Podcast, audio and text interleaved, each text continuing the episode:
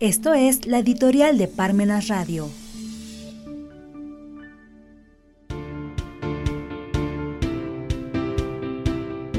Vota por mí.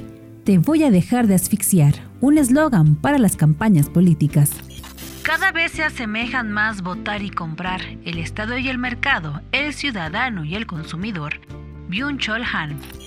En vista de las próximas campañas políticas de 2023, es fundamental que los candidatos y sus equipos de asesores elaboren lemas impactantes. Un sugerido podría ser, te voy a dejar de asfixiar, que implicaría un compromiso para reducir la burocracia y simplificar los procedimientos para los ciudadanos y las empresas. El problema radica en que los lemas tradicionales suelen carecer de contenido y propuestas concretas, enfocándose en la imagen del candidato en lugar de sus planes de gobierno.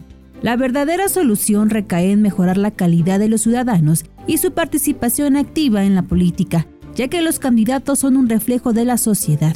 La falta de propuestas sustanciales y políticas públicas efectivas es evidente, en parte porque muchos candidatos no comprenden plenamente sus roles y sus responsabilidades. Además, en lugar de simplificar los trámites y regulaciones, se tiende a complicarlos aún más, desalentando a las personas comunes y beneficiando a las grandes corporaciones que pueden sortearlos o corromper el sistema.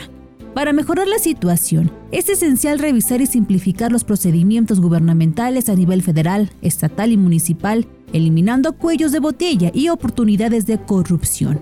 Un lema de campaña como te voy a dejar de asfixiar podría resonar positivamente entre los ciudadanos siempre y cuando se respalde con acciones concretas para reducir la burocracia y fomentar un entorno propicio para el crecimiento económico. En resumen, el verdadero cambio no solo depende de los candidatos, sino también de la participación activa y la calidad de los ciudadanos.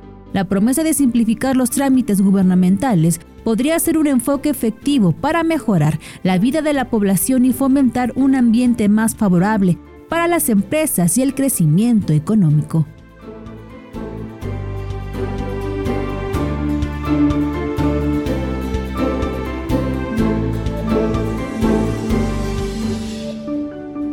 Si los tiempos nos impiden leer, pero no nos impiden escuchar.